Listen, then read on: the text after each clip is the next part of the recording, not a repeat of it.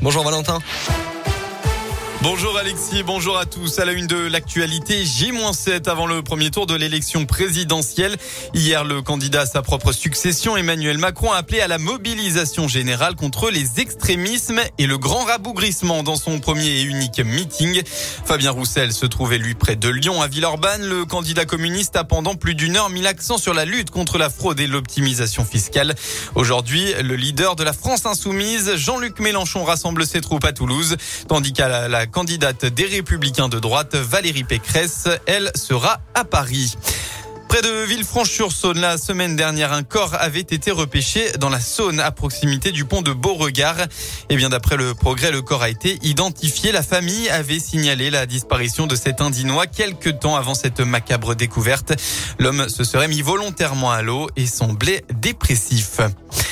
À l'étranger, Odessa bombardée ce matin. Une série de frappes russes a visé les infrastructures du grand port ukrainien sur la mer Noire, relativement à l'abri des combats hein, depuis le début de l'invasion russe.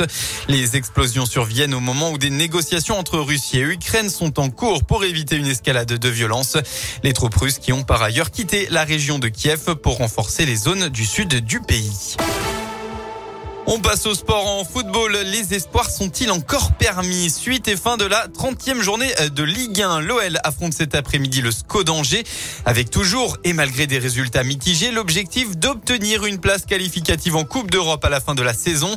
Ce matin au classement, l'OL est dixième à 6 points du top 5. Un vrai sprint final s'annonce Sébastien Riglet. Oui, Valentin, la tâche s'annonce très compliquée pour des Lyonnais qui n'avancent pas en championnat. Sur les cinq derniers matchs de Ligue 1, Lyon n'a pris que 5 points sur 15 possibles. Un total bien trop faible pour tenir tête aux équipes du haut de tableau et pour espérer se qualifier en Coupe d'Europe en fin de saison.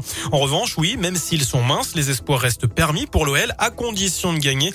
Plus question de se contenter d'un match nul. Les trois points seront primordiaux contre Angers. Surtout qu'après cette rencontre, il restera trois matchs face à des concurrents en places européennes.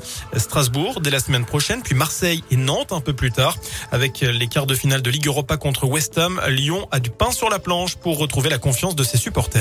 Et oui, Lyon face à Angers se jouera pour la première mi-temps sans les animations des deux groupes de supporters, les Bad Guns et Lyon 1950, qui protestent contre le projet sportif du club qu'ils jugent trop faible. Coup d'envoi de la rencontre à 17h05. Et puis côté féminine, après leur qualif contre la Juve en Ligue des Champions, les Lyonnaises affrontent Guingamp pour le compte de la 18e journée de D1 à midi 45. La météo dans le département, on retrouve un temps sec aujourd'hui, mais toujours aussi nuageux. On devrait tout de même voir des éclaircies cet après-midi, avec surtout un mercure en légère hausse. Si le vent est frais, il fera tout de même au maximum de votre journée entre 4 et 7 degrés.